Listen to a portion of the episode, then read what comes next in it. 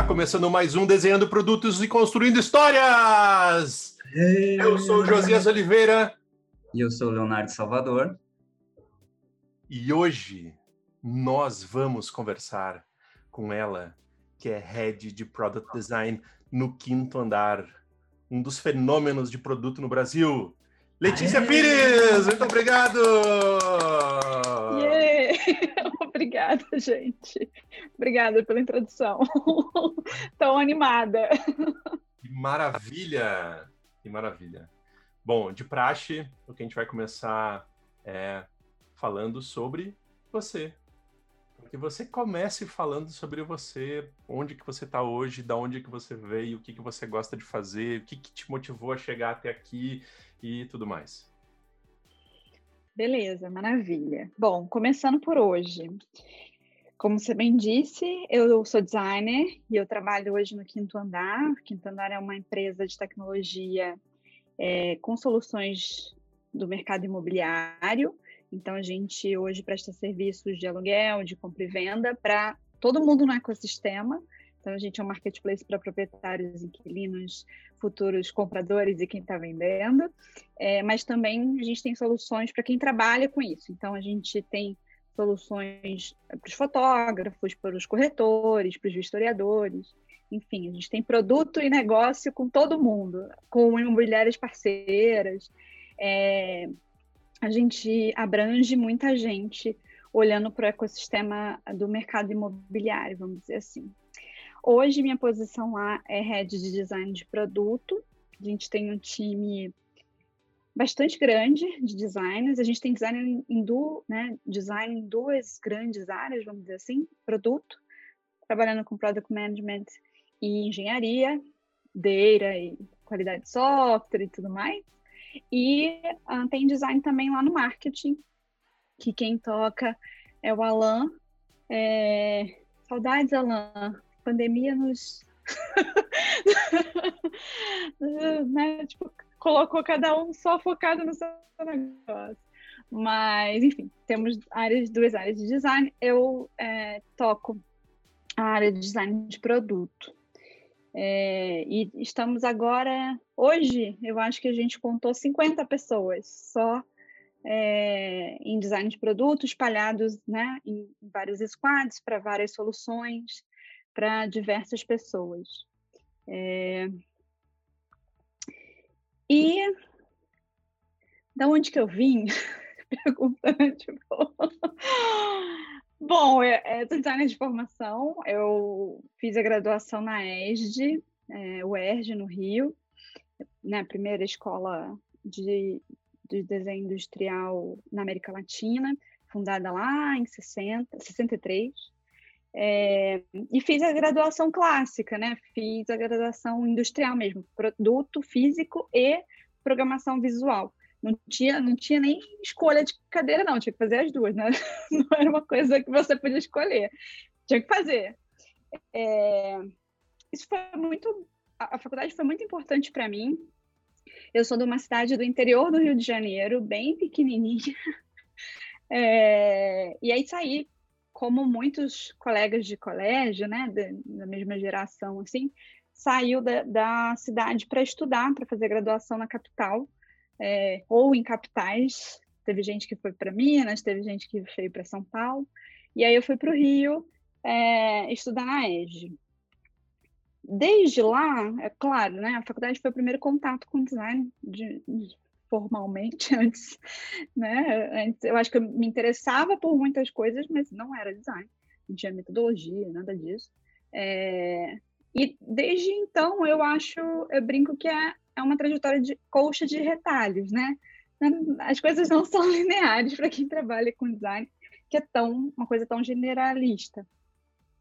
Então eu trabalhei em mídia impressa, trabalhei com branding, depois trabalhei com tecnologia, fui e voltei, fui e voltei várias vezes, até que uma vez eu vim para São Paulo para um curso, para o curso Abril de jornalismo, mas que tinha designers, fotógrafos, cineastas, era uma, uma, uma multidisciplinaridade, assim, e dali eu acabei é, sendo trainee da empresa.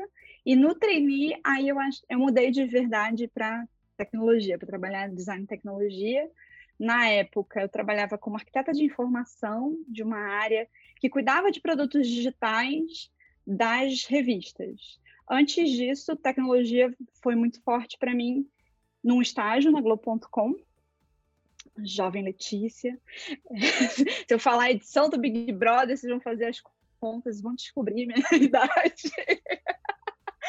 É, mas enfim, e também numa experiência muito bacana que a faculdade promoveu da gente, dos estudantes, é, fazerem um projeto com a Microsoft na época. Então foram dois momentos que marcaram muito nessa interface com tecnologia. E aí, a partir de 2009, na abril, eu comecei de fato, e aí não voltei mais, assim, né? Tipo, aquela essa migração de, ah, vai para o impresso, volta, vai para o digital, volta. E em 2014 eu comecei a trabalhar com startups, aí dentro, né, não no modelo mais de consultoria, mas dentro dos times. E desde 2015, é, final de 2015 eu entrei no quinto andar, e aí entrei no quinto andar como designer. É, eu era a terceira do grupinho de designers, a gente era um pool na época, e enfim, estou aí num time de 50 agora. É, então, é legal ter acompanhado nesses últimos cinco anos esse crescimento é, das oportunidades para os designers nessas empresas de tecnologia que estão promovendo soluções super inovadoras, estão crescendo muito, né? É, o lance do unicórnio, é, eu vejo não não pela coisa da, nossa, grana, o tamanho da empresa, crescer muito, não sei o quê. Acho que, claro, tem isso também. Mas, é, para mim, o que é muito interessante é porque é um, uma oportunidade muito grande para os designers, né? É, acho que as empresas de tecnologia apostam muito na nossa disciplina, no nosso olhar para gerar essas soluções novas e entregarem coisas que realmente são relevantes para as pessoas na vida delas, né? O que interessa é que você entrega no final do dia. É, e, e, eu vejo, vejo isso como muito positivo para a nossa categoria. Né? Eu acho que tem, tem muito chão pela frente, pelo menos pensando no Brasil, o que também difere muito do que a gente está vendo como, como economia, né? Tipo, a gente todo dia só vê notícia ruim. Então a gente está indo bem na contramão, para a gente é um terreno super fértil, só cresce o número de oportunidades, né? Tipo, todo mundo tendo oportunidades, inclusive de escolher lugares, cadeiras. É, então, para mim, isso é esse boom é super positivo, super saudável. Acho que temos muito a crescer. Que legal.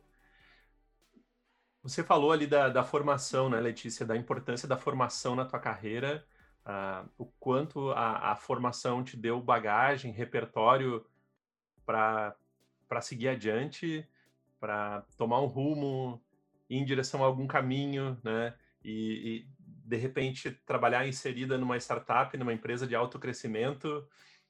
Pensando nisso, assim, qual que é a tua visão sobre a capacidade que a empresa tem de ser um ambiente de formação e de geração de aprendizado, assim, o que que, se isso é importante na carreira de designer, da pessoa que, que quer seguir, que quer tomar esse rumo e que tipo de empresa trabalhar e, e especialmente nesse contexto que você está vivendo, assim, o quanto você aprendeu, se você olhar para trás desde 2014 até agora, assim, qual, qual, quais foram as suas principais percepções acerca de aprendizado e evolução, assim? Assim, eu, eu acredito que não é exclusivo para design. Eu acho que está acontecendo com todas as. A maioria, talvez, não sei se eu posso afirmar todas, mas a maioria das disciplinas, dos profissionais, eu acho que a gente está num momento que o, o trabalho ele está muito sofisticado. Então, eu não acredito numa coisa que, assim, ah, eu, eu me formei e aí estou pronta, e aí eu vou trabalhar a vida inteira em cima daquele conhecimento que eu adquiri na formação acadêmica, formal, né? Então, é, eu acho que está todo mundo no mesmo no mesmo barco, que a gente ali é um começo, mas a vida inteira a gente está aprendendo. E eu acho que as coisas estão ficando complexas, as, as entregas são complexas, o, o jeito de trabalhar é sofisticado, então isso exige você estudar o tempo todo. Com certeza, design tem é, uma carga de mão na massa de você se expor à experiência, de criar coisas, de colocar na rua, ver o que a pessoa usou, que não usou, o que deu certo, que não deu. O, o, danado do, da, a danada da conversão, né? Porque, assim, há um, tempo atrás, quando eu comecei a trabalhar com tecnologia, era esperado de mim como designer muita usabilidade. Eu ia lá, fazia o teste de usabilidade, não, meu, a, a, minha alternativa projetual está correta, porque as pessoas conseguem completar as tarefas, elas entenderam e tudo mais. Hoje não é assim, né? Isso é uma parte da entrega. Hoje tem, eu faço a entrega da usabilidade, é, preciso garantir que isso tenha qualidade, sim, mas eu, eu né, designers de produto estão envolvidos se as pessoas estão usando, se, se aquilo faz sentido, se é sustentável para a empresa, é, é faz o dinheiro rodar, né? Tipo, a, a coisa anda. Então, eu acho que tem esse lance da gente aprender o tempo todo. Aprender porque tem que aprender, estudar outras coisas, aprender estando com outras disciplinas, né? Uma vez que eu trabalho junto com engenheiros, com, com lá no Quinto Andar a gente chama PMs de produteiros. eu já ia mandar um, um jargão interno, ah, os produteiros. Enfim, é, product managers, um, galera de marketing. Eu acho que estar num ambiente multidisciplinar, a gente aprende pra caramba, porque a gente se aproxima de lentes que não são as nossas lentes. E, e isso eu acho que é outra coisa bastante rica que eu vejo nas empresas de tecnologia. E então, é, como eu estava falando, né? Tipo, acho que a gente aprende fazendo as coisas, estando perto do negócio, porque uma vez que eu estou lá dentro também, eu nunca tive tão perto do negócio né? Tipo, eu indicava soluções para um negócio, mas eu não estava numa reunião que alguém falasse, ó, oh, três meses depois que a gente subiu tal coisa, esse número caiu. O que, que a gente vai fazer para esse? Que que é, por que, que ele é um indicador importante? O que está acontecendo aqui? Vamos investigar. Essa não era uma pergunta que vinha para mim antes, em outros modelos que eu trabalhei. E agora é uma pergunta que né, tipo, é uma pergunta diária, de tipo, olha, estão indo bem, não estão indo bem? Como é que isso está acontecendo? É, então, trabalhar tão perto do negócio tem, é, tem seu aprendizado também. E aí, eu acho que tem essa, esse outro lado, tão perto do negócio, as outras disciplinas e a própria, o próprio aprendizado ao você experimentar é, e projetar, e colocando as coisas na rua, né? o nosso querido pilar de prototipar, colocar na rua, aprender com essa solução, evoluir essa solução. Então, acho que o aprendizado está por aí. Empresas que são interessantes para empreender, eu acho que são as empresas que entendem é, que hum, talvez que não entendam, que apostem, que apostem nessa multidisciplinaridade, que entendam que as disciplinas têm um potencial potencial muito grande quando elas se encontram para discutir problemas para gerar alternativas de solução, e não tanto empresas que, que talvez vejam disciplinas muito nichadas e ainda naquele processo esteira, assim, né? Tipo, chega um briefing aí você faz, você entrega para outra galera, e outra galera pega isso e faz. Eu acho que tem, tem estruturas que funcionam super bem assim, tá tudo certo com isso. Não é uma crítica, não acho que é só existe um modelo, nada disso.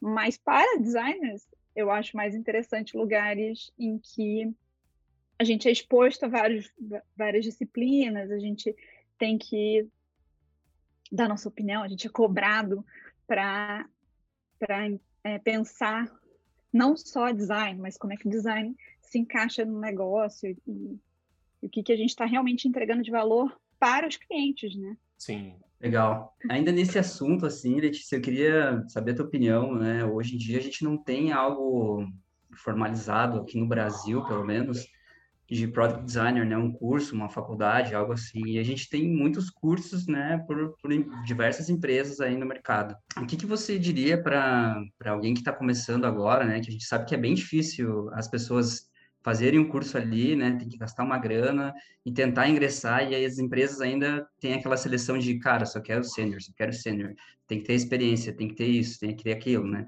O que, que você diria para essas pessoas, né? Como começar, né? Como, o que, que elas poderiam fazer para se destacar no meio, né? no meio dessa multidão aí? É, eu acho que pensando numa formação tradicional, do tipo, ah, beleza, vou fazer uma faculdade e vou me aproximar dessa disciplina. É, eu acho que a academia realmente, é, não, algumas agora tem, né? Mas assim, eu acho que é comum. É, funda, os fundamentos de design são os, os, fundamentos do desenho industrial lá de trás.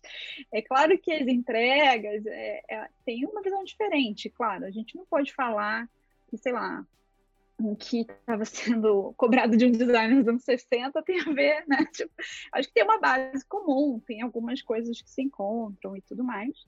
Mas a gente pode falar a mesma coisa, sei lá, sobre engenharia, sobre arquitetura, sobre medicina. Provavelmente, né? Não dá para se comparar. É, mas, assim, eu acho que eu valorizo muito a formação acadêmica porque eu acho que tem um, é outro papel ali, é fazer você ter análise crítica, pensamento crítico, é, e é importante. É, então, me dói muito ver algumas pessoas. Eu entendo que a academia esteja distante do mercado, mas me dói muito quando eu escuto umas coisas meio que desvalorizando o, o ensino acadêmico da disciplina. Assim, acho, sei lá, acho um tiro no pé, assim, não, não concordo. Em relação aos cursos, é verdade isso que você está falando. A coisa está mudando muito rápido, é, tem que fazer cursos, tem que. É, e aí é sim um investimento caro, tanto de tempo, quanto de disposição, quanto de grana. É, mas esse universo da tecnologia precisa desse investimento. Quem quer ter uma carreira nisso, não só um trabalho, vai precisar investir e fazer essas contas aí, tipo, tá, o que, que entra, o que, que sai, como, o quanto que está saindo agora, e, mas que eu estou fazendo uma aposta a longo prazo de entrar mais no futuro, é, porque também é inquestionável o tanto de vagas e, o tanto, e até os salários que estão nesse mercado e que estão nos outros mercados de design. A gente não pode ignorar também esse contexto. Mas eu acho que tem uma outra coisa que dá para fazer, talvez seja mais low budget, mas tem que ter engajamento, tem que ter energia, tem que ter disciplina, são os exercícios. Eu sempre, muita gente me pergunta, né, do tipo, tá, e como é que começa, como é que eu entro nessa história? Tem que fazer exercício, tem, tem que colocar a mão na massa, tem que fazer, tem que se perguntar, beleza, hoje eu abri meu aplicativo de música, quais são os cenários que eu estou pensando? Como é que eu desenharia isso? Como é que Spotify ganha dinheiro? Enfim, eu acho que tem que se aproximar um pouco dessas perguntas e fazer exercícios. E eu brinco, às vezes, exercícios malucos, tipo, você tem um amigo engenheiro e ele vira e fala: Vamos fazer um novo aplicativo de não sei o quê? Faz, desenha. tipo, desenha, estrutura. Pega uma ferramenta, estuda essa ferramenta, tenta aplicar, vê se, quais são as dificuldades, o que, que você não entendeu. Quando a gente coloca para uso, é que a gente entende se a gente aprendeu ou não se a gente, se aquela ferramenta realmente serve para aquilo que a gente estava imaginando. Então, isso eu acho que é indispensável para qualquer pessoa que queira é, trabalhar como designer é, nesse mercado de tecnologia. Né? Você pode fazer 40 mil cursos, mas se você não tem nenhum exercício de nada, é, fica muito difícil mesmo, porque tem uma entrega é, tem uma entrega técnica muito grande quando a gente está trabalhando com design de produto dentro de empresas de tecnologia. Né? A carga de entrega técnica é muito grande. Então, o ferramental vai importar, o tanto de experiência que você tem vai importar, porque sim, concordo também com a sua afirmação. É, as empresas ainda exigem muito as vagas, né? a gente ainda tem uma carência enorme de programas de estágio, de é, nessas empresas de tecnologia, porque elas crescem tão rápido, elas, elas andam tão rápido, que também tem esse outro ponto. É, por muito tempo eu queria fazer programas de estágio, no quinto andar. mas é muito injusto para alguém que acabou de entrar no mercado. Se você colocar um júnior ou alguém que acabou de fazer uma migração num squad, uma loucura. Você está expondo essa pessoa a um cenário, é, não, esse profissional, a um cenário de uma exigência tão grande que ela não vai dar certo, não vai dar certo. Você precisa dar suporte para quem está entrando. Então, acho que às vezes a gente nem para para pensar nisso, né? Tipo, ah, por que, que só tem vaga para senior? É, ou só tem vaga para gente experiente nessas empresas legais aqui que, poxa, eu queria muito entrar, mas eu sou júnior. Talvez entrar é roubada, tipo, porque precisa ter esse suporte. Então, assim, agora, cinco anos depois que eu tô, a gente fez nosso primeiro programa de estágio, a gente vai ter nossos primeiros estágios, nossas primeiras vão ser é, foram três selecionadas, dando spoiler aqui no podcast de vocês. Mas a gente teve que recortar, a gente criou um programa para elas não chegarem e se, né, tipo, ah, se vira aí. Porque assim, na startup, quando eu cheguei, quando vários designers chegaram no meu time, tem um tanto de se virar aí. E não dá para se virar aí quando você, sabe, você acabou de chegar e eu tenho que me virar aí, né? Uhum. É, então, eu acho que tem, tem sim essa carência. Eu acho que tem motivos pela carência, não é uma passação de pano, não quero justificar, mas eu acho que tem ainda um tempo de maturação, assim, um tempo para as empresas chegarem, né, os chapters de design chegarem numa maturidade e a gente começar a ter programa. Eu acho que vai começar a ter, porque, assim, é, é muita vaga, é muita gente, a gente precisa de muita gente e aí não tem, né? Esse casamento não está rolando. Então, eu acho que à medida que, que as empresas também avançarem, elas vão começar a estruturar, porque também para elas é interessante, né? É, é interessante que elas também tenham pessoas que estão embarcando, começando nesse mercado. Mas ainda existe esse gap. Né? E aí o investimento acaba ficando um investimento individual. Quem está afim de entrar tem que botar muito mais investimento do que se tivesse, é, sei lá, programas de estágio, treinamentos e, e coisas que as empresas estivessem é, oferecendo. Né? Por enquanto, ainda tem um investimento muito grande individual de quem quer entrar nesse mercado. Sim, e, e assim, é, na tua visão, né, a gente está falando de pessoas que querem entrar nesse mercado, até colocou um ponto legal aí das empresas também terem essa estrutura, né, e terem essa visão de de conseguir perceber, né, que essas pessoas não têm ainda as condições necessárias para estar tá ali, desenvolver um papel como um sênior, né? E eu queria saber de você, Letícia, quais são as características que tu acha que essas pessoas que estão começando agora devem ter, né, para buscar uma oportunidade boa no mercado, assim? O que, que vocês acham? O que, que você acha que elas devem desenvolver como product designer? Ou até, ou até assim, ó, que características que ajudariam elas a suprir até, de certa forma, a falta de experiência. Peraí, não tem tanta experiência, mas tem esse tanto de coisa aqui que. O que, que é isso? Acho que ferramental é importante, no sentido de aprender, aprender as ferramentas e para que elas servem é importante.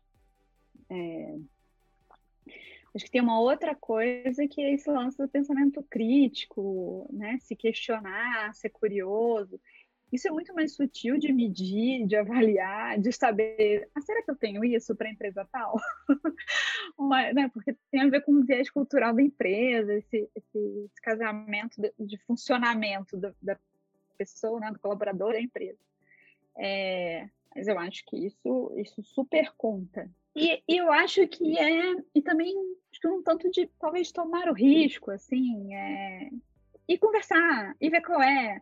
Eu acho que tem uma coisa é, que eu penso bastante, que muitas vezes a gente vai conversar com as empresas muito sedento, nossa, essa empresa deve ser muito legal, eu quero muito ir para lá.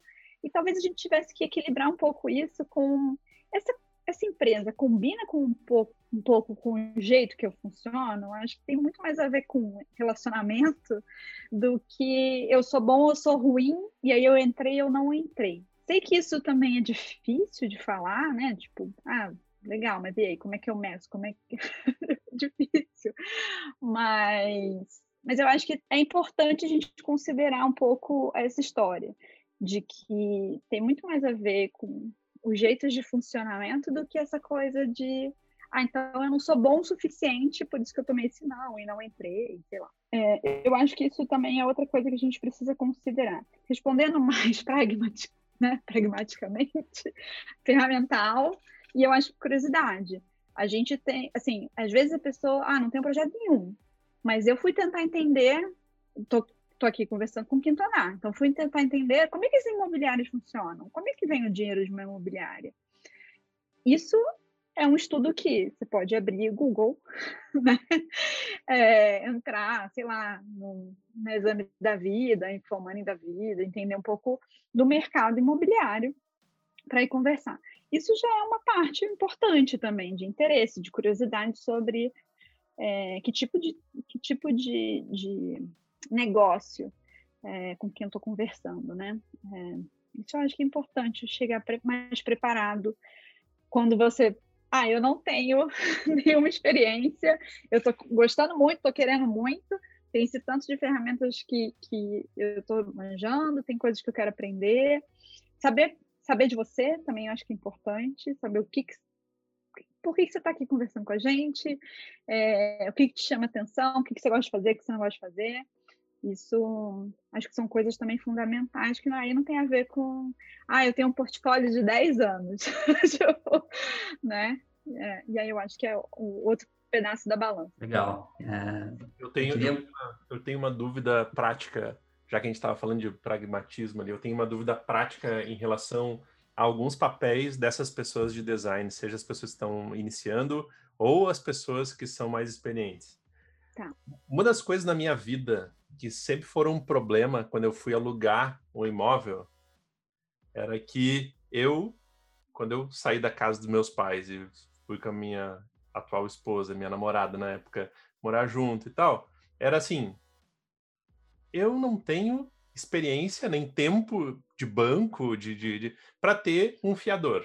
Então eu sempre Sim. tinha que incomodar alguém para conseguir alugar alguma casa, porque senão eu não conseguia alugar até comprar minha casa e tudo mais. E fui para São Paulo ano retrasado, nossa, foi em 2019. E o quinto andar me ajudou a alugar um imóvel muito rápido. Tipo, escolhi um imóvel muito rápido, olhando vários, né? Mas do ponto de vista burocrático, muito rápido, consegui, aluguei, fiz um contrato. E eu notei que durante a jornada tem várias coisas que estão acontecendo ali e que não necessariamente elas são todas super interligadas. Mas quando a gente sai daquela experiência, diz, nossa, consegui fazer o que eu queria. Nossa, consegui tirar esse peso da consciência. Nossa, consegui entregar o imóvel, foi a última coisa que eu fiz. Nossa, sabe? E, e, qual que é o papel das pessoas que são designers, além, porque tem várias pessoas, tem as pessoas de negócio, tecnologia Sim. envolvidas. Quais são os papéis das pessoas de design no processo das, eh, de, de construção do produto em si? acho que tem uma etapa que é muito a nossa responsabilidade como designers, que é tangibilizar essas ideias, nessas soluções. Tipo, a gente tem um problema e aí tem que concretizar isso em algum, né? No nosso caso, em interfaces, porque você fez tudo isso usando um aplicativo no seu celular ou um aplicativo é, no, no browser, né? Tipo, é, o, o, o, site no, no desktop, enfim, tem algumas interfaces para você usar o nosso serviço. Então, numa primeira instância, a gente, designers, são os responsáveis de transformar isso em fluxos, né, interfaces, textos, é, te orientar a navegar é, nessas tarefas.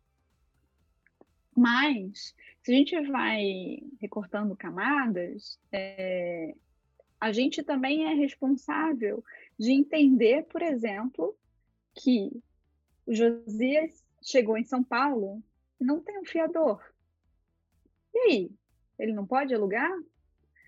Né? Essa abordagem de entender quais são os problemas reais das pessoas no dia a dia para chegar num objetivo é, é um eu acho que é, é, inclusive é um pouco meu statement em relação ao que o design pode e adiciona. Pode adicionar? Não. É, deveria adicionar, talvez. É a negócio, a abordagem de negócio. A abordagem de negócio vê um apartamento vazio e vê um sujeito que tem uma grana e quer morar ali dentro e vai morar é, mandando esse dinheiro para o dono desse apartamento vazio. Então, oportunidade de negócio. Tem um apartamento vazio, alguém querendo, tem, pode circular um dinheiro aqui. O design, ele adiciona ao negócio e é uma parceria isso quando ele fala, ah, tá bom, esse sujeito tem o dinheiro, tem o interesse, mas e aí? Como é que essa relação vai, ser, vai acontecer? Ah, tem que ter um contrato. Esse sujeito tem o dinheiro, mas tem dinheiro todo mês? Ele vai pagar esse negócio? Vai dar certo esse, esse? Então, acho que a gente chega perto e olha para as pessoas e, essa, e como isso funciona e qual é a sua percepção, como é que é a sua relação emocional com tudo isso.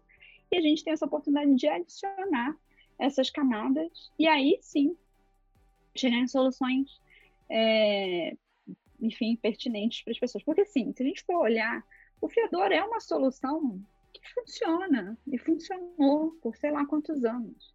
Mas, à medida que as pessoas é, transitam mais, trocam mais de apartamento, por que não, se ela tem o dinheiro, por que, que ela não pode contratar esse serviço? É, se ela tem a grana dela, se ela tem o, a, o rendimento dela. Então, começa a, a ter uma quase uma convulsão, vamos dizer assim, desse modelo ficar obsoleto, ele não serve mais para todo mundo. Ele serviu para um grupo por muito tempo, serve ainda, né? muitas pessoas no Brasil alugam com fiador. Tá tudo certo, mas não está servindo mais para todo mundo, 100% das pessoas não. E, e do ponto de vista é, como eu vou dizer? Eu brinco que fiador me parece uma coisa. Eu sei que funciona, mas me parece uma coisa meio feudal, assim, tipo, alguém que mora nesse condado tem que me liberar para morar nesse condado, porque eu, eu, tenho essa, eu tenho essa mesma história. saí com 17 anos de casa para estudar e era isso. Meus pais tinham uma casa numa cidade do interior. Quando eu fui para capital, tipo, ah, tem que ter uma casa na capital e aí? Então eu não posso estudar, porque eu não posso morar aqui, porque eu não tenho fiador. Tipo, então é um bloqueio muito grande, né? E tem outras milhares, tem outros milhares de cenários que a gente pode pensar nisso. Mas, enfim, como eu estava falando, quando o negócio olha para algumas necessidades das pessoas, cenários, oportunidades, mas linkados à realidade das pessoas, a gente começa a ter esse tipo de ideia de tipo, peraí, se ele se ele tem a grana dele, será que a gente não faz uma análise de crédito e a gente entende se a gente pode realmente fazer esse contrato? Porque do lado do proprietário também, a gente tem que assegurar que esse cara vai receber, ele precisa desse dinheiro também, né, desse bem dele, desse patrimônio dele. Então, fazer esses casamentos e, e tentar gerar, ah, qual é o problema? A gente tem uma pessoa aqui que está afim, a gente tem essa oportunidade aqui, e a gente precisa fazer esse casamento rolar. E com fiador tem uma limitação quais são as outras opções? E aí a gente vai. Então, os designers também têm esse papel super importante de, junto com o negócio, não só deixar as soluções concretas para você poder acessar o serviço, mas também olhar oportunidades de onde a gente pode mexer. O que que, por que, que o Josias não está conseguindo? Ele está aqui em São Paulo, ele quer morar aqui, ele tem a grana para ele morar nesse lugar que ele escolheu, por que, que ele não está conseguindo? Ah, porque ele depende do criador. Enfim, então, estou dando esse exemplo que é o exemplo mais, né, é, é, é onde o quinto andar realmente quebrou, assim, é, e, e, mudou, né, o modelo totalmente para as pessoas, pensando no mercado brasileiro, é, mas a gente pode fazer isso em várias escalas. Pode ser um problema desse tamanho, que é Josias foi lá visitar o apartamento e não tá. E a chave? Cadê a chave? Onde a chave fica? É um problema também. Né? A gente falou de um grandão aqui, mas os designers estão cracking the code de todos esses micro problemas da, desse processo. E aí a gente tem que ficar tendo ideias e pensando como é que a gente faz a gente não ter mais esses problemas, né? Então essa, essa talvez seja a camada mais mais longe assim dessa história do, do, desse tático de beleza, a gente tangibiliza as interfaces. mas a gente também tem que manter o olho nas pessoas, trazer isso para o negócio para a gente bolar outros tipos de serviço, pensar, porque assim, eu até dei um exemplo muito de, de, um operacional do processo, né? Ah, pegar uma chave e tudo mais, mas tem outras coisas que aí são oportunidades outras, né? É, sei lá, será que existe um outro jeito de alugar que não esse jeito que a gente aprendeu? De fazer visita, fazer proposta, mandar a proposta, assinar um contrato e entrar na chave? Não sei, talvez tenha. E a gente se pergunta isso todo dia. Sim, pô, muito legal. Massa. Letícia, eu queria mudar um pouco de assunto, assim, e, e focar um pouco na tua carreira, assim. Que você contasse um pouco sobre ela, né? E era muito... Tu falou ali que tu foi a terceira né, designer a entrar no Quinto Andar, né? Hoje a gente... Também tu falou que agora são 50 designers, né? Então a gente vê a baita evolução que teve aí, né? Nesse, nesse período aí, nesses cinco anos, né? Que você está ali no, no Quinto Andar. E eu queria saber é, como é que foi no começo para você, assim, né? Quais foram as principais dificuldades que você teve, né? E como que você se tornou líder, né, no quinto andar, né? Como que foi essa virada aí na tua carreira? Certo. Dificuldades. Acho que dificuldades devem ser muitas, né? Estou tentando organizar meu pensamento aqui. É, eu lembro de uma que, para mim, é muito. É, é meio emblemática, assim, meio icônica. Hoje eu rio disso. Mas eu lembro que quando eu comecei a trabalhar com tecnologia, a coisa que mais foi difícil para mim, tendo a formação clássica de design, era a falta de controle total e absoluto da entrega final, da tipografia, da diagramação. Eu sofria horrores, assim, do tipo, mas eu fiz um layout todo maravilhoso, aí foi pro ar, e aí muda de, né, tipo, muda a área, muda, muda tudo, e aí aquela coisa soma tudo. E, enfim, a dificuldade primeira foi esse embate para mim, de que a tecnologia, com a, a, tecnologia digital, eu não tinha o controle que eu tinha nas tecnologias analógicas, de tipo, ah, imprimir uma coisa, né, colocar lá na gráfica e tudo mais, eu tinha um controle muito maior. Então, acho que foi a minha primeira dificuldade de embate que a tecnologia jogou na minha cara e falou: então, aqui não é assim, não, a tecnologia digital, né? É, enfim, tudo é tecnologia, mas é, foi, foi esse primeiro tapa na minha cara. Acho que depois as outras dificuldades é, é se aproximar do negócio, da linguagem do negócio. Isso é difícil para mim até hoje. É, mesmo numa posição super legal, conhecendo bastante o Quinto Andar, porque eu estou lá há bastante tempo, vi muita coisa. É, ainda assim, todo dia todo dia a gente, sei lá, todo dia eu entro num relatório e tenho que aprender um termo novo. Todo dia eu dou de cara com um número que eu falo, gente, da onde você... Peraí, não estou entendendo isso. É, então é difícil, porque é outra linguagem. Tem o outro lado dessa moeda, que é a gente precisa traduzir algumas coisas que são super naturais para gente, porque é do mundo do design, e que preciso ser um interlocutor com outras disciplinas, então preciso traduzir, né, também. É, então, acho que essas são as dificuldades de hoje. Tem essa dificuldade que eu rio dela hoje.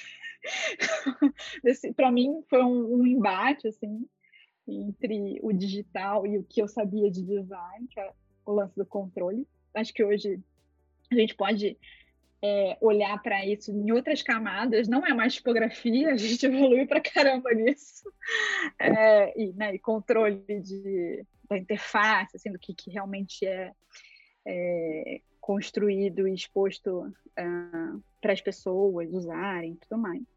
Mas eu acho que hoje, falando das dificuldades de hoje, e eu acho que aí essa dificuldade entra para quem é júnior e está em product design. Eu, quando era júnior, não estava em product design. É... Então, acho que esse, esse universo de negócio, ele é um, ele é um, é um, um universo árido para designers. É, poucas coisas visuais, né? Quando tem um gráfico, você dá graças a Deus, que você fala, opa, consigo acompanhar alguma coisa aqui. É, uma, e é um negócio que a gente tem que ter muita resiliência, a gente tem que entender que a gente não sabe mesmo em, em muitas situações, que a gente tem que pedir ajuda para as pessoas traduzirem para a gente, não pode ter vergonha e falar, ixi, peguei aqui o relatório, vou colocar debaixo do, né, do braço e vou fingir que nada aconteceu. É, então, se aproximar da linguagem de negócio. E, e eu acho que a outra dificuldade grande que a gente tem que estar sempre atento é como é que a gente traduz coisas que são importantes para a gente, como é que a gente negocia essas coisas importantes para a gente, para as, né, para as outras disciplinas entenderem onde você quer chegar, por que, que você está insistindo nisso, o que, que a gente vai ganhar fazendo uma pesquisa. Tipo, é, isso eu acho que é uma outra coisa também. Sobre ser líder, é, eu vejo ser líder e ser gestor de jeitos diferentes. Hoje é mais claro para mim. Antes não era nada claro essa divisão. É, hoje eu entendo que para mim era sempre muito claro essa história, porque eu, eu, eu sou uma apaixonada pelo design. Então, para mim era sempre uma coisa do tipo, eu, sempre trabalhei, sempre tive a sorte de trabalhar com, com muitas disciplinas. Então, por exemplo, na Abril eu trabalhava junto com jornalistas, também com engenheiros e tudo mais. E eu sempre tive isso de virar para a pessoa e falar, mas você não quer aprender uma ferramentinha aqui de design para esse problema que você está me falando? Talvez você olhe, design pode te ajudar nisso. Então, eu sempre falei do que, que era abordagem de design, do porquê é, eu acreditava tanto naquilo. E eu acho que isso é que me faz ser líder de design. Eu me entendo líder de design porque eu acho que a abordagem de design é uma abordagem legal para a gente chegar em inovação, em criar novos jeitos de resolver problemas antigos. E aí, desde negócio até um problema micro do seu processo como profissional. E eu sempre fui essa pessoa que, tipo, dava workshop de jornada para jornalista. Porque eu engajava a galera para, tipo, cara, mas isso é muito legal, isso pode te ajudar. Mais para frente, eu fui entendendo que isso me fazia ser líder, porque tinha uma visão, né? Eu, eu, eu queria que as pessoas se aproximassem, porque eu acreditava muito que, que tá, é uma abordagem é, que dava certo. Virar gestora no quinto andar foi um processo, é um processo. Eu não sou uma gestora ah, experiente. Eu faço isso há. Agora vai fazer quatro anos, eu acho. É que eu fui colocada num ambiente com catalisador, né? tipo, legal, você agora tem 7, você agora tem 15, agora você tem 50.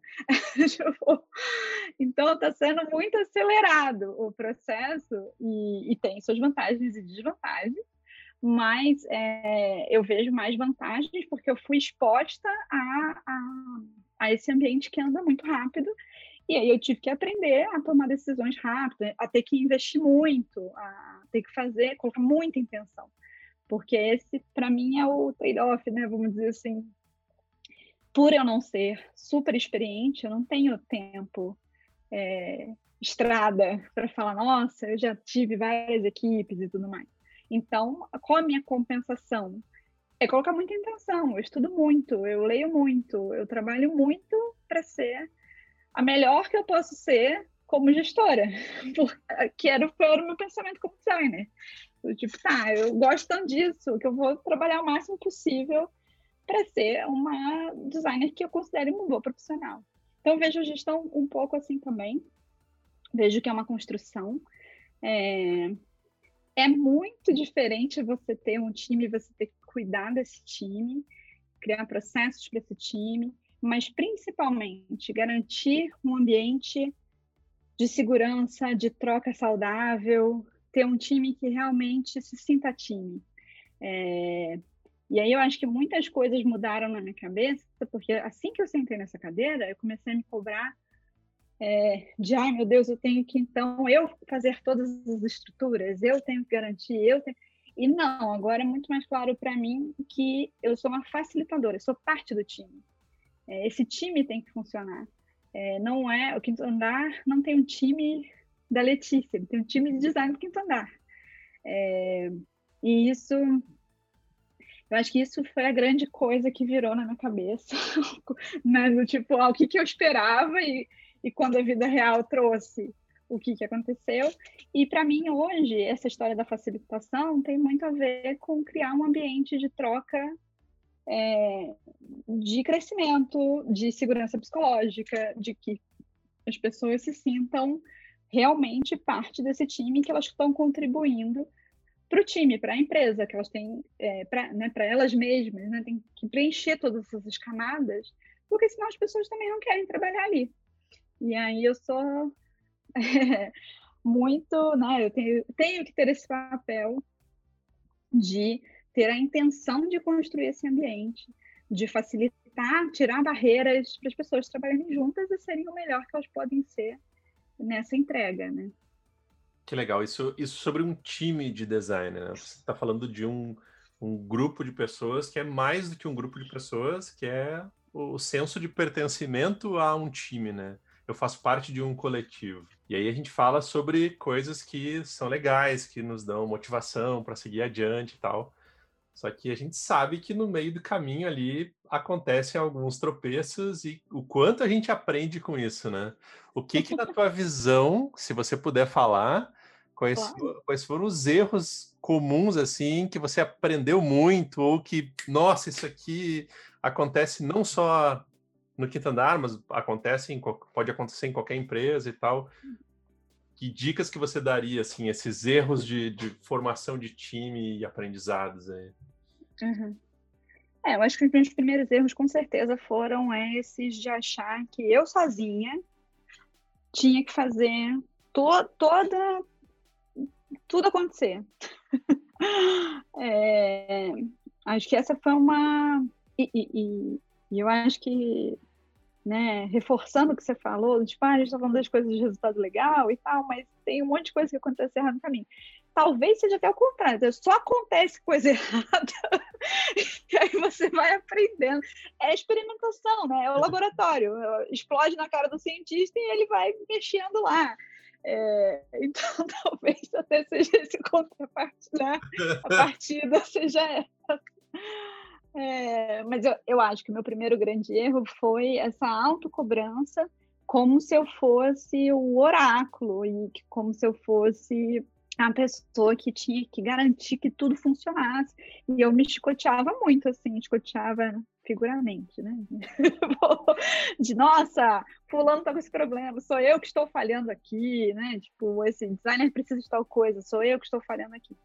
É, quando eu virei essa chavinha de entender que é o time que a gente tinha, né? Tipo, tinha um papel importante de identificar o que não estava legal, o que, que a gente ia fazer primeiro e não depois, enfim, mas fazer, todo mundo tem que fazer, o time tem que fazer, todo mundo tem que estar é, engajado em fazer e tentar resolver. E esse problema não pode ser um problema que eu identifiquei, só eu acho que é.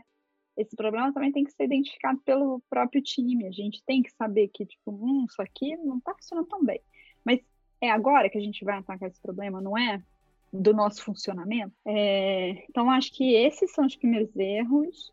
Um, eu demorei um pouco também a, a entender que você precisa pedir ajuda de fontes, de lugares diferentes do que você costumava pedir ajuda. Como designer, pedir ajuda a designers. E, e, e quando você vai para gestão, você precisa adicionar muitas outras. Você tem que começar outras linhas de relação.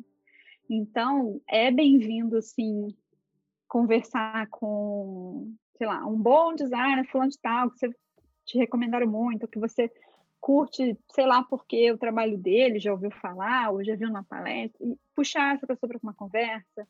É, às vezes investir, lá, em coaching, em ajuda externa, é, além do seu chefe, sabe? Tipo, não é, ah, porque eu tenho uma pessoa acima de mim, mais experiente, e aí eu tenho que beber só dela tudo. Ele, essa pessoa também tem que ter todas as respostas. Então não vai ter ainda mais no ambiente que eu trabalho, que a coisa é, é muito corrida.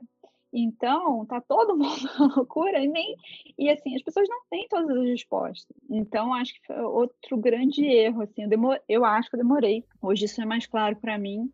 As ajudas vêm de vários lugares. é, e você tem que fazer esses investimentos. Tem hora que você precisa fazer um investimento em você e parar para estudar. Tipo, isso aqui eu não sei fazer, eu preciso estudar, eu preciso pedir ajuda em outro lugar, eu preciso ter uma outra, um outro recurso que não só meu chefe, né? Tipo, a pessoa mais experiente ali na, na ah, da minha cadeira, a próxima experiente é o meu chefe aqui. É, então, acho que essa é uma outra coisa. É, agora, uma coisa que eu acho que eu mandei bem, mas é um investimento contínuo, é cuidar de mim, cuidar, é, entender, entender, me aproximar de mim, entender como é que quais são, né, quais são minhas crenças, quais são os meus valores, quais são os meus bloqueios em relação a, a relacionamentos, porque o time é isso, né? O dia, o, o, final do dia é como você se relaciona com tanto de gente e quanto, como é que você faz é, essa conversa fluir, essas negociações acontecerem, essas barreiras caírem. Eu invisto em me conhecer, em, em ter tempo é, para diagnosticar coisas que eu estou me sentindo insegura, as coisas que eu tenho conforto. É um negócio que eu acho que todo mundo que está numa cadeira de gestão é, deveria investir também, assim, porque é muito ruim quando a gente não consegue identificar uma frustração nossa e a gente terceiriza, sabe? Dá bronca nos outros que, de uma coisa que é você. tipo, deveria estar. Você deveria estar resolvendo com você. E aí você está passando para uma outra pessoa sem perceber. É, então, enfim, acho que essa é a parte que eu posso falar que foi um investimento bom, que eu não demorei, eu já saquei que eu precisava olhar para isso desde o início. Muito bom, Letícia. Legal. E assim, Letícia, o que, que você falaria para quem está querendo assumir um cargo de liderança? Assim, ah, sou, sou, tô na minha carreira aqui como sênior, estou querendo virar lead aqui. O que, que, se, que, que você vê assim, né? Como, como virar essa chave, né? Geralmente a liderança está ali, é, o, o, time cresce, né? No, no, caso do quinto andar, aí são 50 designers, né? Provavelmente vai ter que ter mais pessoas também ajudando a liderar. E como, como um head de design escolhe, né? Quem é o, aquele cara que está maduro, né? Está mais pronto para assumir? Quais são as, as características, né? De, de um que, que, que se ressaltam, né? Uhum. É, isso vai variar de, né, de empresa para empresa, do que, que aquela empresa necessita e tudo mais. Então, é muito importante, se a pessoa quer, ela precisa observar ao redor dela. O que, que essa empresa espera dessa cadeira? O que, que alguém que está sentando nessa cadeira está fazendo? É, então, ter, ter, essa análise crítica é muito importante, é, porque, assim, o discurso, ah, eu quero ser líder. Desculpa, não leva nada ótimo para você. É isso que eu tenho para te responder. Tipo, legal, bacana. tipo, é, de verdade, porque a, a, pessoa, ela, ela, ela tem que ela fazer essa pergunta para ela, né? Ela tem que fazer essa afirmação, desculpa, para ela. Ah, eu quero isso, tá? Mas o que, que é ser isso? O que, que é fazer isso? Quais são as responsabilidades que estão nessa cadeira? Quais dessas responsabilidades eu já faço, quais eu não faço? Poxa, para ser coordenador, sei lá onde, precisa contratar gente. Eu contratei gente? Nunca contratei designer nenhum. Como é que será que faz isso? É, você tem que sair desses pontos de partida, né? É, eu, eu já mentorei alguém na minha vida? Em qualquer situação, não é? Ah, eu tenho um estagiário e aí é formalmente na estrutura da empresa.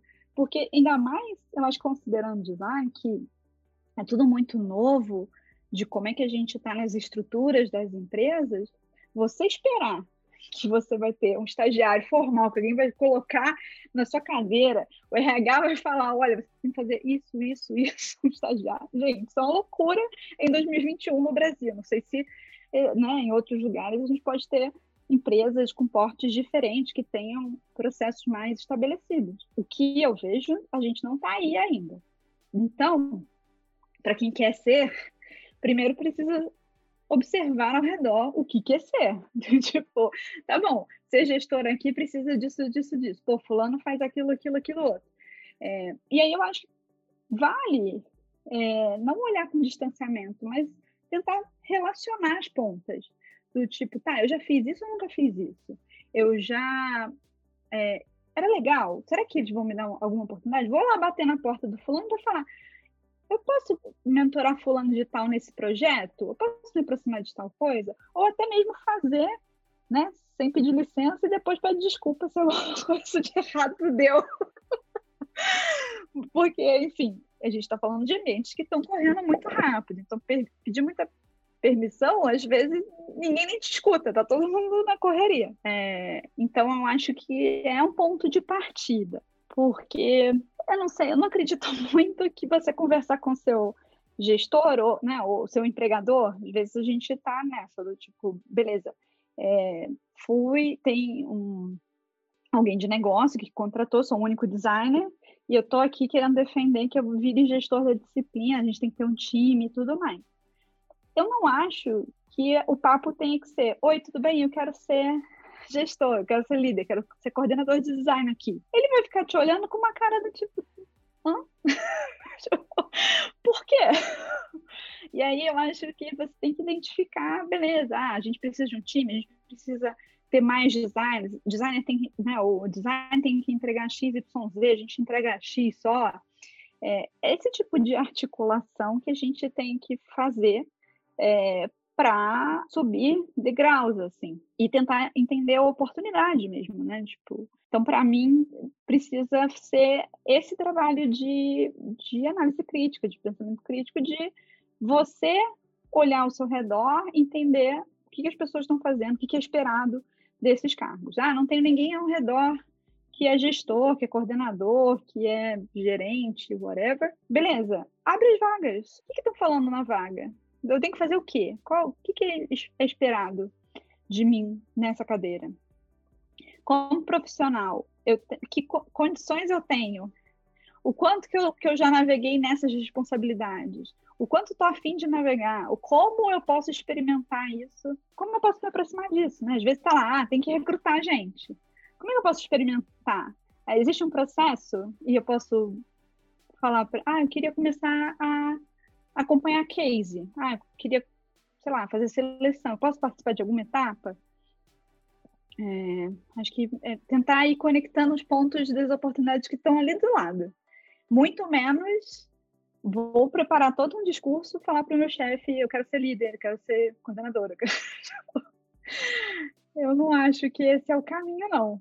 Eu acho que precisa fazer o workaround aí de entender é, o que se faz de fato e como é que você faria, quais as condições de você fazer isso, de você entregar isso. Uma, uma, das coisas que eu tenho curiosidade às vezes, e eu já, já sofri de algumas formas por isso, já sofri por meter pouco a mão na massa e em algumas situações e já sofri por meter muito a mão na massa quando líder, assim, quando uh, head de produto e design e tal.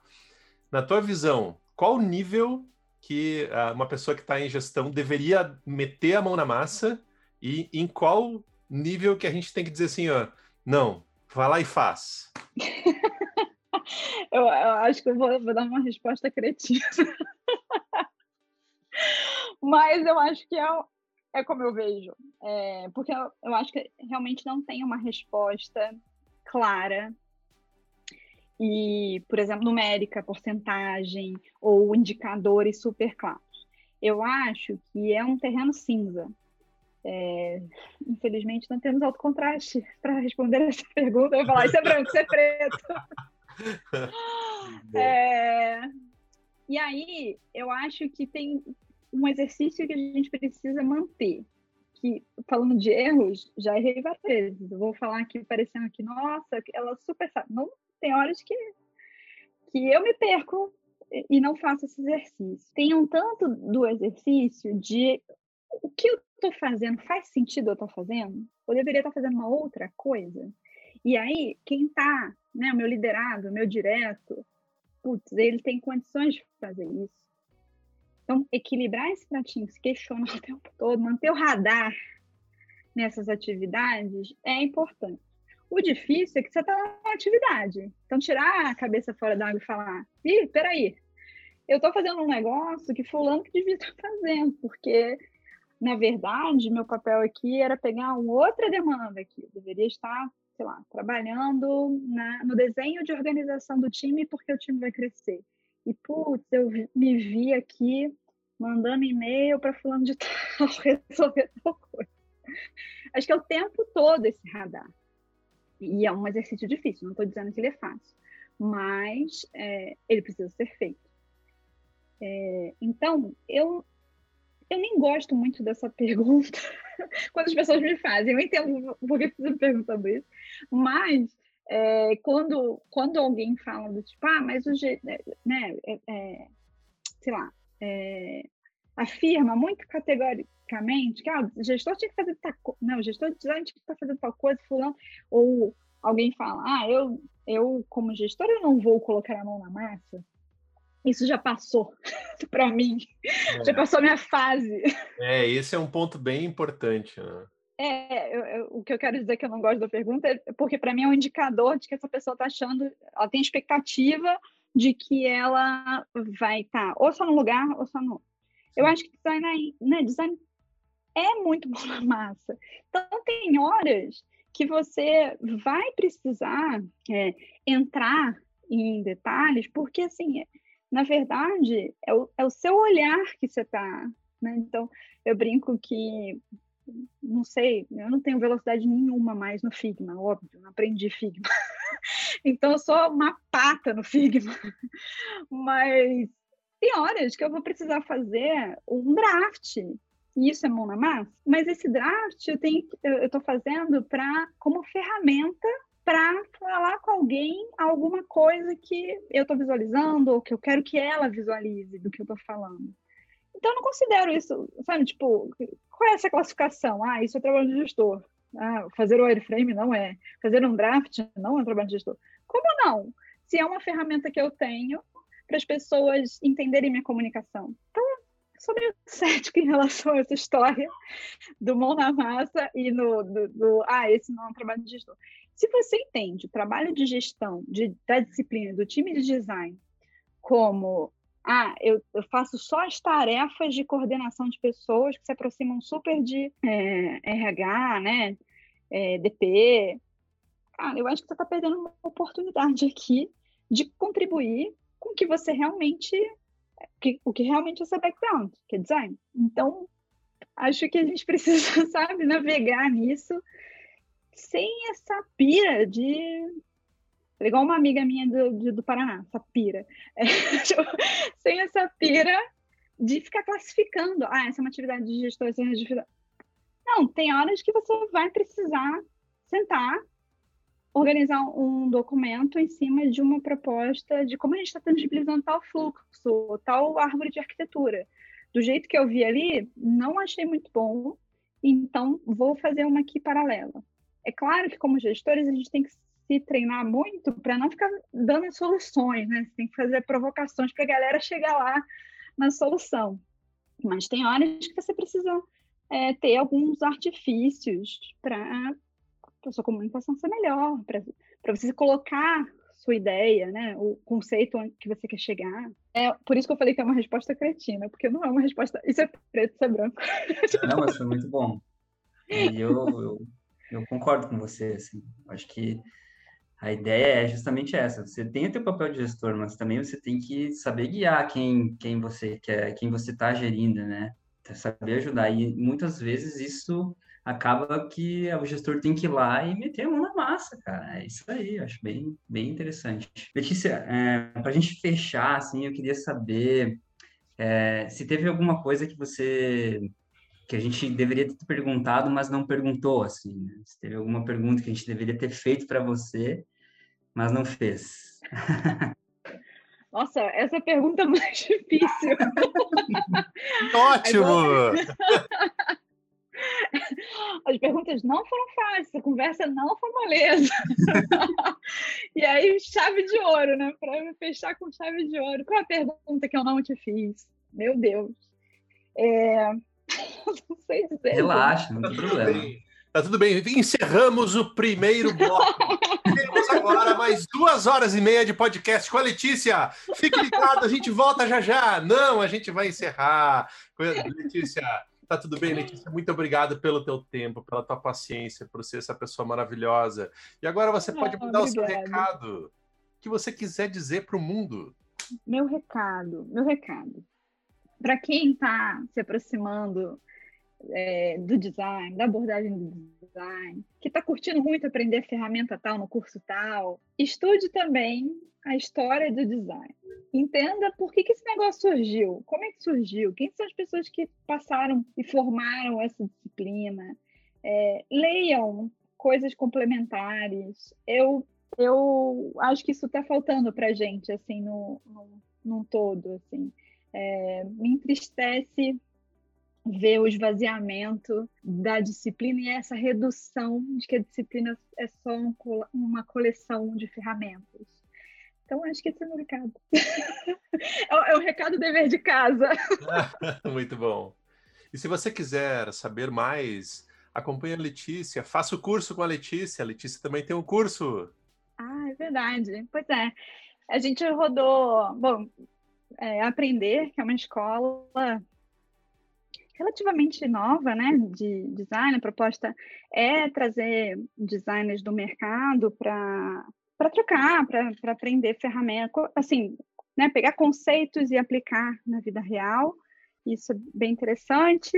É, eles me fizeram convite e aí eu topei é, fazer um curso de liderança, liderança de times, então gestão.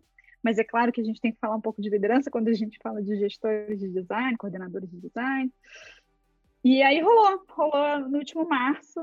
Foi muito legal, foi muito bacana. É, e tem um monte de gente já me escrevendo, tipo, ah, quando vai ter segunda turma? Então, não sei quando vai ter segunda turma, porque foi uma surpresa. Para mim, foi um pouco esse pensamento do tipo, ah, vamos aí tentar e vou aprender, porque eu não, eu não sou professora, né? É, não, não estudei, não, não, não, não tenho mestrado, não tenho didática. É, gosto de falar pra caramba, gosto de dividir coisas, gosto de facilitar algumas dinâmicas, mas não sou professora. Então, sim, rolou o curso no Aprender. Não, não sei quando a gente vai ter uma segunda turma, não me matem. É, a pessoa não sabe fazer nem propaganda dela mesma, né? tipo, mas enfim, é, é, o momento que eu estou agora. Não tem um cronograma, então não posso me comprometer aqui que vai ter. Quero que tenha, mas eu preciso me organizar para saber quando vai ser. É, falando de quinto andar e falando de compartilhamento de experiências, porque eu acredito muito nisso.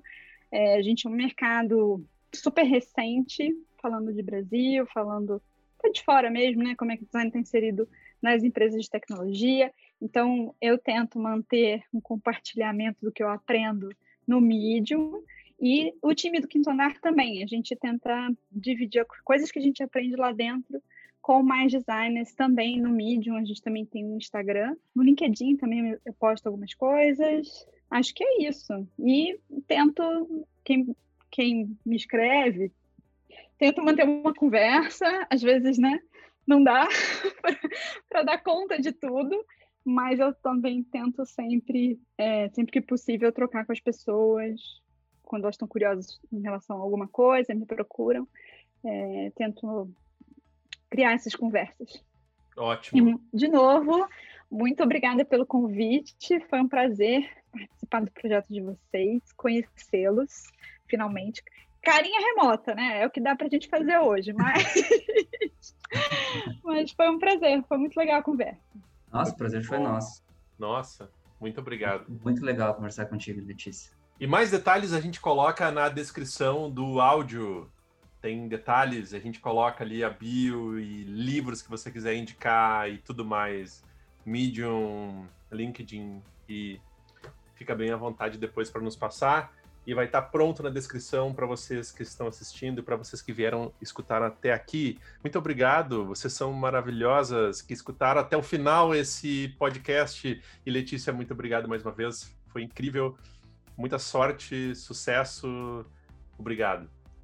Obrigada para vocês também e para o projeto também. Vida longa ao podcast. Valeu. Valeu, Salvar. Valeu, gente. Até mais, gente.